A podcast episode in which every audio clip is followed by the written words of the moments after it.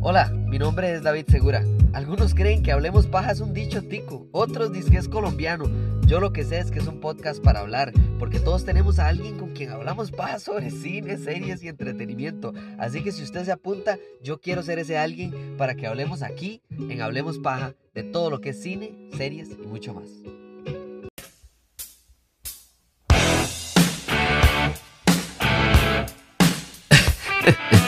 A mí sí que me gusta hablar de películas que verdaderamente hace rato estoy armando alguna lista o estoy preparando algún episodio que verdaderamente hace nada más ya quiero grabarlo y esta es una de esas ocasiones. Yo este episodio venía pensándolo hace rato, pero no tenía una lista que me terminara de convencer. Y siempre hago eso cuando monto listas. Agarro y hago, no sé, top 10 o top 5 y después vuelvo a top 10 y después borro las primeras 3 y las paso para abajo. me paso un montón. Entonces, Terminé con esta lista de cinco películas que definitiva y absolutamente sobrepasaron nuestras expectativas. Y por nuestras expectativas hablo de todo mundo, de ustedes, de mí, de la gente que analiza cine, de la gente que busca eh, eh, análisis y predice, por ejemplo, expectativas en taquilla. Todo el mundo tenía expectativas de estas cinco películas y se superaron por muchísimo. Y por supuesto que empezamos con absolutamente que ACDC en el 2008 cuando introducen la película que empieza el universo cinematográfico de Marvel. El universo cinematográfico de Marvel tenía un norte muy claro que era no quebremos a Marvel más de lo que ya está. Marvel no estaba en un momento bueno y, en general la idea de hacer esta película sí era una grandísima apuesta, especialmente porque el protagonista principal eh, era una persona de quien no se esperaba muchísimo, que es Robert Downey Jr., no venía del mejor de los momentos de su vida, se sabía que es un extraordinario actor, pero Dave, no, ser un buen actor no asegura que usted sea una buena persona. No vamos a hablar mucho más de eso, pero eso es parte como de lo que, de lo que hay que tener en cuenta. Entonces, Llega esta película en el 2008, alguna gente pensaba que iba a ser Nicolas Cage, otros que Tom Cruise iba a ser Iron Man y ellos dos dijeron que no, entonces le hicieron la oferta a Robert Downey Jr. y el resto es historia.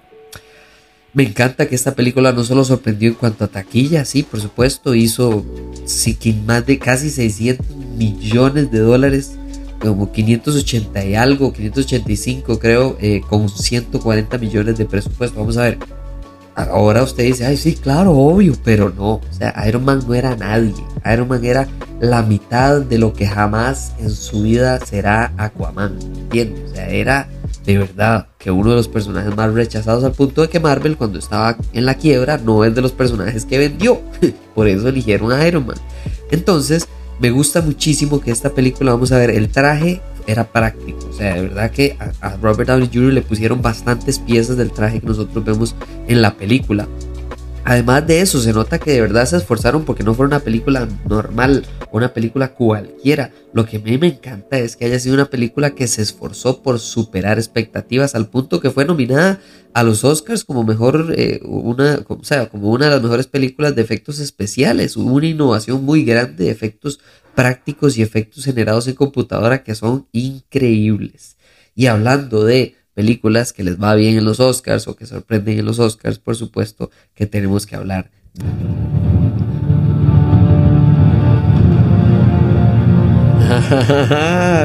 El 2008 sí que es uno de los años más especiales a nivel de cine. De verdad que yo no me arrepiento jamás de haber ido todo lo que pude en mi juventud y niñez al cine porque en ese tiempo podía haber ido tres veces en una semana o todo el fin de semana y lo hacía. Me esforzaba por verdaderamente ir la mayor cantidad de veces posible. En el 2008 ya Nolan ya no es como que no era nadie. Christopher Nolan ya era un super mega director. Además de eso, todos esperaban que hiciera un buen Batman porque venía el peor Batman del mundo. Pero la primera película de esta trilogía que él anunció claramente salió muy exitosa. Entonces no es como que la gente esperaba que le fuera mal. Pero Nolan llegó en el 2008 a hacer algo que nadie se esperaba, que es hacer una película de superhéroes que fuera considerada para mejor película del año. Mejor película y punto. No mejor película de superhéroes, no mejores efectos especiales, no mejor música. No, no, no. Mejor película y punto. Y por supuesto que ayuda muchísimo a que estuviera Heath Ledger, que esté Christian Bale, que esté Michael Caine, que Hans Zimmer haga la música. O sea, por supuesto que hay un montón de que el uso de IMAX, por ejemplo, que sea la primera película que utilizó cámaras IMAX para escenas de acción de este calibre, al punto que habían dos en el mundo disponibles para grabación y una de ellas se rompió en la película. O sea, una locura absoluta. Esta película creo que es impresionante por el hecho no de que tuviera un presupuesto alto, no de que tuviera Heath Ledger con un maquillaje de dos horas encima haciendo una de las mejores actuaciones que hemos visto en todas las películas de superhéroes y en general en una muy buena actuación en la historia del cine. Lo mejor es que esta película demostró que había una sed allá afuera por películas de superhéroes que tuvieran un peso a este nivel de bueno. Un peso a este nivel de bueno, ¿a qué me refiero? Bueno, de que fuera nominada, o sea, que cambiara los Oscars. Esta película no fue nominada a la mejor película del año, pero fue tal la crítica y la, la sed porque esta película hubiera sido nominada que el año siguiente y en adelante se nominaron, se nominaban y se nominan 10 películas a mejor película del año.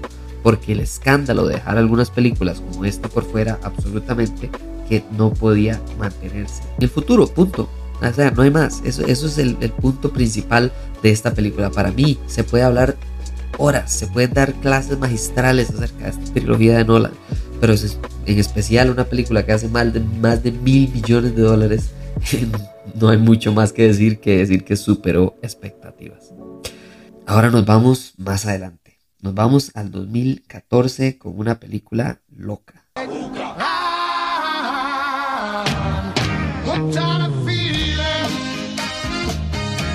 Qué locura, qué locura pensar que de verdad esta película llegó al nivel que llegó. Esta es la segunda gran apuesta del universo cinematográfico de Marvel y para mí la más importante, la que demostró que no todo tiene que ser el nombre. ¿Y a qué me refiero con esto? Ya hablamos de un de Iron Man que no era nadie, pero que se logró a pesar de eso por ser uno de los, de los personajes principales de Marvel. Pero también hablamos de Dark Knight, que tiene toda la fama de, de Batman, que además de Superman es uno de los superhéroes más famosos de la historia de la humanidad. Pero después en el 2014 que James Gunn llega y nos diga, mire, vamos a hacer, vamos a tratar de traer de actor a un mae que es de la WWE, llamado Dave Batista. Vamos a traer a este gordo de películas románticas llamado Chris Pratt, que tiene que bajar un montón de peso para meterse en esta vara. Además de eso, vamos a meter a Bradley Cooper, pero lo vamos a meter como un mapache. Y después de eso vamos a hacer que Vin Diesel grabe en no sé cuántos idiomas Yo Soy Groot para que la película funcione a este nivel. Vamos a ver, un universo solo es tan bueno como su última película. Ese es el sabor que tiene la gente en la boca cuando va al cine. Y Guardianes de la Galaxia era la décima película y es la primera vez que salían de la fórmula de hacer Iron Man, Thor, Hulk. Eh, bueno, Hulk para mí es mantequilla, pero bueno, Iron Man y Thor y Capitán América. Esos eran los tres, esa era la fórmula, esas eran las, escenas después de créditos. Y llega en el 2014 una apuesta fenomenalmente gigantesca. Y para mí, esta décima película del universo cinematográfico de Marvel es el riesgo que para mí más importa. Porque el presupuesto seguía siendo altísimo, de 170 millones de dólares, pero hizo casi 800 millones de dólares, hizo más de 770 millones de dólares. O sea, es, es, un éxito rotundo mundial y además de eso, los Guardianes de la Galaxia hasta la fecha, hasta este año, hasta el 2023, siguen siendo una de las franquicias más amadas y una de las mejores trilogías, a fin de cuentas, que hay hoy por hoy. El cierre que logró James Gunn para despedirse del universo cinematográfico de Marvel para mí no tiene punto de comparación. Y por eso es que para mí en 2014 la apuesta de James Gunn por esta película de desconocidos absolutos es de las mejores películas que ha superado expectativas en la historia del cine. Pero para hablar de la 2 y la 1, hay que meternos un poquito más en el meollo del asunto. Entonces espero que me escuchen en el episodio próximo, porque vamos a dividir esto en dos partes de lo mucho que me encanta este tema.